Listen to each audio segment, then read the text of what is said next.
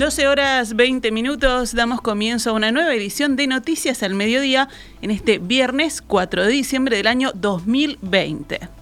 Recibo a mi compañero Agustín Dorce. ¿Cómo estás, Agus? Muy buen mediodía, Gaby. Un saludo para todos. Feliz viernes. Feliz viernes para todos. Vamos actualizando la información. En la mañana de hoy, autoridades del Ministerio de Salud Pública, encabezadas por el ministro Daniel Salinas, brindaron una conferencia de prensa en la sede de la cartera en la que actualizaron datos sobre la situación de la pandemia en Uruguay. Se espera que en los próximos días se sigan batiendo récords de positivos de contagios de coronavirus. Cuando se aplica un freno, los resultados no se obtienen de un día para el otro, sino que se espera que estén diferidos, dijo Salinas. Ayer se batieron récords Quizás se sigan batiendo récords en los días subsiguientes y esto es porque la dinámica de la infección es como si fuera una, una locomotora con varios vagones atrás. Tiene mucha fuerza, tiene mucha inercia y cuando se aplica un freno los resultados no se obtienen de un día para el otro, sino que se espera que los resultados estén diferidos.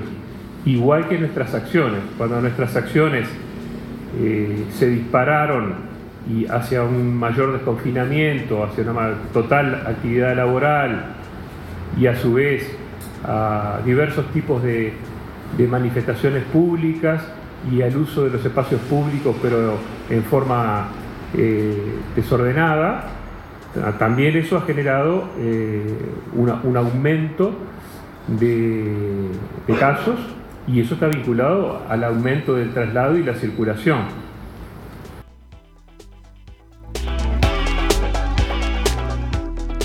Salinas informó durante la conferencia que cerca de las 10 horas ya había 177 casos de coronavirus registrados en todo el país.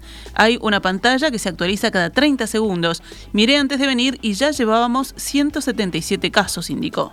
Según el informe del Ministerio de Salud Pública, el 79% de los casos son en Montevideo y Canelones. Solo en la capital se ubican el 63% de los casos. Hay 9 brotes en instituciones deportivas, 10 en escuelas y liceos, 13 en residenciales, 4 en locales gastronómicos y 18 en centros educativos con casos aislados. Los casos sin noción de contacto, o sea, sin nexo epidemiológico, subieron de 15 a 20% en las últimas semanas. La franja etaria con más positivos es la de 25 a 35 años y le sigue la franja de 35 a 45 años. Salinas también pidió evitar o restringir el consumo de alcohol en las fiestas. Genera una euforia que provoca comportamientos inadecuados para la actual coyuntura sanitaria. El secretario de Presidencia Álvaro Delgado afirmó esta mañana que es necesario que se acaten las medidas planteadas por el gobierno en un intento de reducir el aumento de los casos de coronavirus.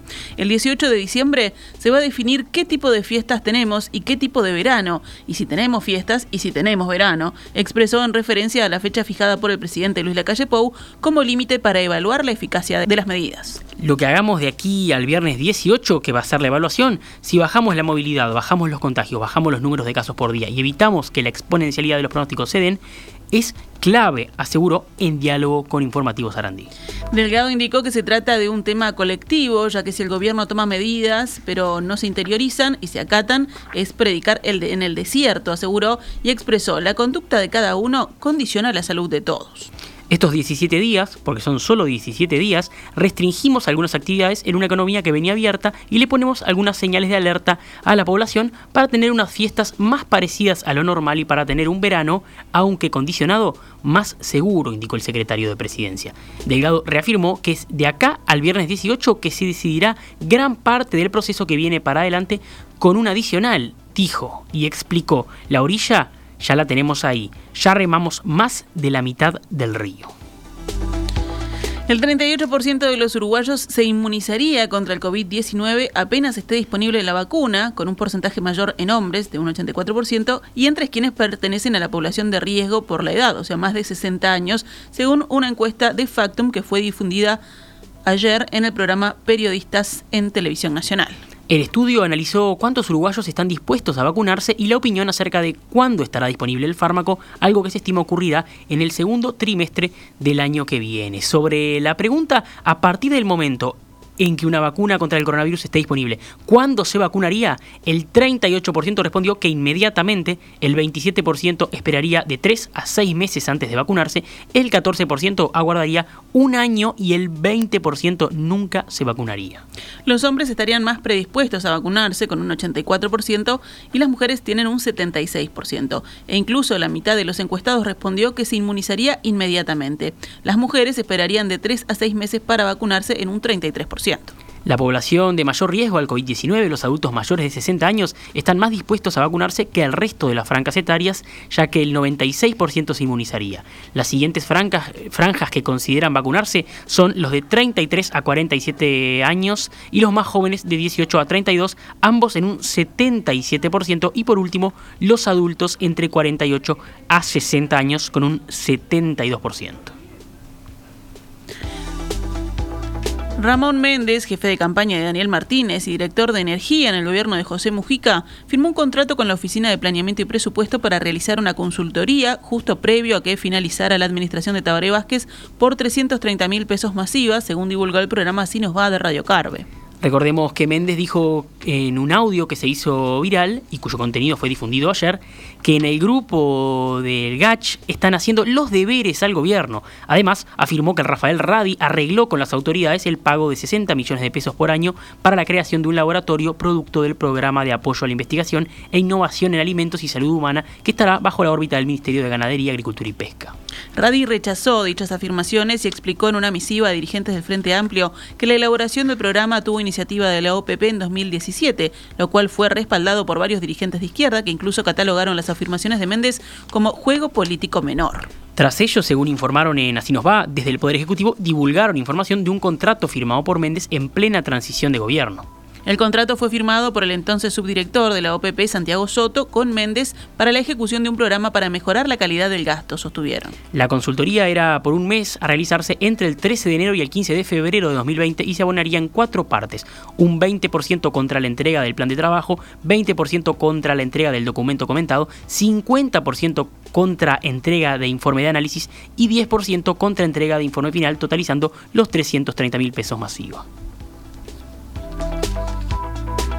La bancada de senadores del Frente Amplio propuso la creación de una comisión especial de seguimiento de la pandemia de COVID-19 en la Cámara Alta. Esta comisión tendría entre sus cometidos dar seguimiento, apoyo y contralor a las acciones y análisis de información de la pandemia.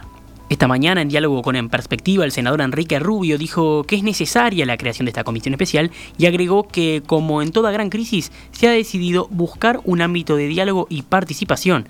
Los enfoques parciales no son suficientes. Aquí interactúan todos los elementos y hay que ir a un enfoque más global, expresó Rubio. Cuando uno decide en el Senado crear entre todos los partidos algo de alto nivel, es de alto nivel. Y lo hace porque entiende que eh, eh, los enfoques parciales eh, no son suficientes. Porque aquí interactúan todos los elementos y entonces hay que ir a un enfoque mucho más global. Y además se piensa invitar y, que participen, digamos, muy directamente justamente el Congreso de Intendentes, la comunidad académica, en fin, otros actores, ¿no? Entonces, este, cuando hay temas de primer orden, la decisión que se toma es de esta naturaleza no parcializar el problema en comisiones específicas que tratan cada una por su lado, eh, este, y entonces eh, lo que debería estar intervinculado y conectado en realidad tiene enfoques parcializados, ¿no? Y después los resultados desde el punto de vista del análisis no son los mejores. Esa es la experiencia histórica y entonces, como en otras grandes crisis, se ha decidido y siempre el Frente Amplio estuvo de ese lado, este, buscar ámbitos que sean de, de diálogo y de participación que enfoquen la globalidad del problema.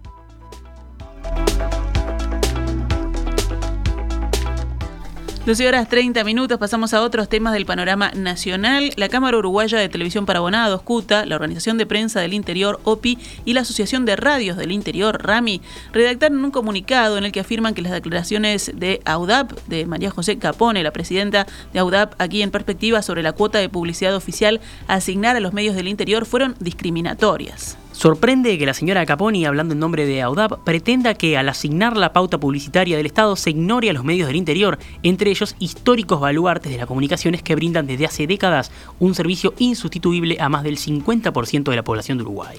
La señora Caponi desconoce que las empresas del Estado, en competencia o no, tienen radicadas sedes en el interior y que los habitantes del interior del país forman opinión y toman decisiones a través de los medios locales, se cuestiona el texto. En el comunicado se indica también que las declaraciones de Caponi nada acompañan la visión del gobierno de tener la máxima proximidad posible con los habitantes del interior del país, que se informan, se entretienen y muchas veces se educan a través de los medios del interior, que desarrollan su ardua actividad en un entorno muchas veces adversos. Estos dichos pueden agraviar a los habitantes, medios de comunicación, autoridades y agencias de publicidad del interior, así como también pueden ser consideradas descalificadoras, discriminatorias y centralistas. La bancada de senadores del Frente Amplio estudiará el próximo lunes la posibilidad de aplazar la interpelación que tenía previsto promover contra el ministro del Interior, Jorge Larrañaga. El senador Enrique Rubio de la vertiente artiguista, quien oficiará como miembro interpelante, dijo, según la diaria, que le propuso al coordinador de bancada del Frente Amplio, Charles Carrera, del Movimiento de Participación Popular, postergar la interpelación dadas las condiciones sanitarias que vive el país y que la pandemia de COVID-19 está comenzando a hacer que el Parlamento funcione de una forma bastante precaria. Cerramos el panorama nacional con otras noticias. Dos personas fueron condenadas en Rivera por producir marihuana y venderla en Brasil. Además, cuatro sujetos más fueron penados por importación y venta de cristales y por regentear una boca. En el segundo laboratorio de marihuana desmantelado en la ciudad de Rivera, según informó la fiscal del caso Alejandra Domínguez. Según informa Subrayado, funcionaba en una casa del barrio Santa Isabel, donde tenían el lugar acondicionado con ventiladores, aires acondicionados y luces especiales para acelerar el proceso de crecimiento de las plantas. Los cogollos los vendían en Brasil, ya que, según explicó la fiscal en ese país, la droga se cotiza mejor que en Uruguay. Dos personas fueron condenadas a la pena de cuatro años y medio de prisión por el delito de importación y venta de droga. En el marco del mismo operativo Lluvia Mansa, la policía incautó por primera vez en Rivera 155 gramos de cristales, un tipo de droga sintética. En relación a ese caso, un uruguayo y un brasileño fueron acusados de importación y venta de estupefacientes. A estos cuatro se sumaron otras dos condenas por regentear una boca. En uno de los casos se impuso tres años de prisión y en el otro libertad a prueba.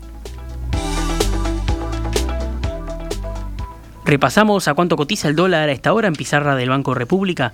41 pesos con 50 para la compra y 43 pesos con 70 para la venta.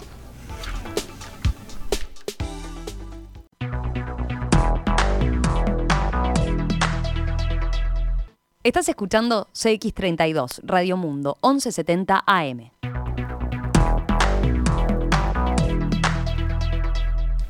Rápidamente pasamos al panorama internacional. La incertidumbre sobre un entendimiento entre la Unión Europea y el Reino Unido por sus relaciones post-Brexit aumentó hoy con la amenaza francesa de bloquear un acuerdo no satisfactorio, mientras las conversaciones en Londres llegan a una intensa fase final. Los equipos de negociadores mantienen en Londres una dramática carrera contra el reloj para tratar de hallar un acuerdo en los tres temas pendientes, derechos pesqueros, competición y ayudas estatales y gestión legal del eventual acuerdo, en especial la solución de controversias. Cualquier acuerdo aún tendría que ser ratificado por las partes antes del 31 de diciembre, ya que el 1 de enero de 2021 el Reino Unido abandonará el mercado único europeo y las relaciones comerciales pasarían a ser regidas por las normas de la Organización Mundial de Comercio. En Londres, un portavoz del gobierno británico dijo a la agencia France Press que las negociaciones estaban en un momento muy difícil. Al inicio de la jornada, el secretario británico de Comercio, Alok Sharma, apuntó en una entrevista que era una fase difícil de las negociaciones y reforzó que la prioridad de Londres es hacer que la Unión Europea reconozca que el Reino Unido es una nación soberana e independiente. Es sobre esta base que se hará un acuerdo, señaló Sharma.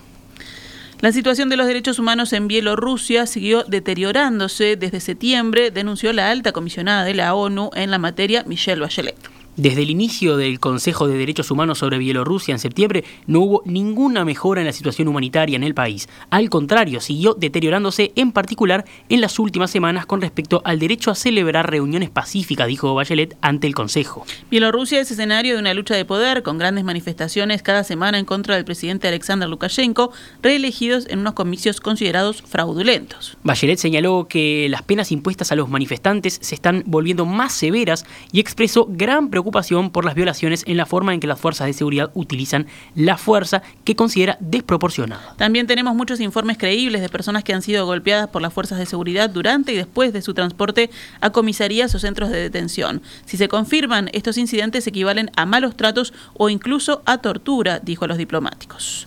Pasamos ahora al deporte.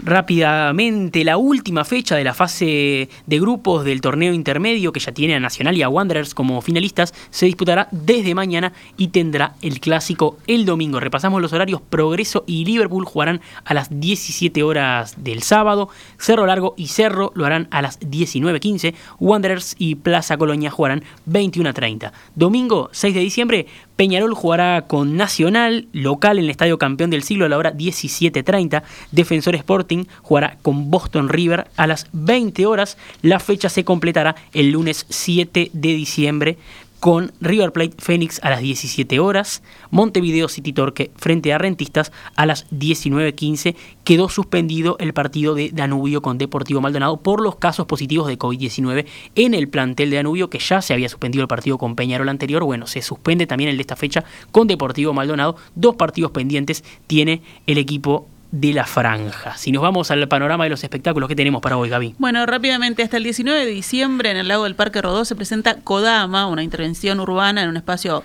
único de la ciudad. Son escenas de teatro negro con muñecos títeres cargadas de poesía y magia que se disfrutan desde las lanchitas del Parque Rodó de miércoles a sábados a las 19 y 30 horas. Y nos vamos a la música que está variada. Tenemos jazz, tenemos funk y tenemos también eh, folclore y canto popular. Llega el Festival de Jazz de Montevideo en edición número 13, organizado como siempre por el Jazz Tour. Se realizará desde hoy, viernes 4, hasta el domingo 6 de diciembre en el Teatro Solís. En esta oportunidad con artistas nacionales, porque obviamente los internacionales no, no pueden llegar por el tema de la pandemia. Hoy hay dos recitales en realidad, cada noche hay dos recitales. Hoy el primero será Los Mates, que es un quinteto liderado por los hermanos Martín y Juan Ibarra, y también el guitarrista Juan Pablo Chapital, que se presentará en formato de quinteto. El show comienza a las 21 horas. Así que bueno, es en el Teatro Solís y pueden conseguir las entradas a través de Ticantel. También esta noche, pero en la sala del museo, se presenta Croupier Funk, eh, con su único recital del año. Su espectáculo se llama Funkdemic Show y tiene varios estrenos musicales a las 21 horas en la sala del museo. Mañana el cantante, compositor y guitarrista tacuaremboense Héctor Numa Moraes llegará a la flamante sala Lazarov, al primer piso del intercambiador Belloni. Para este espectáculo pueden conseguir las entradas en Ticantel.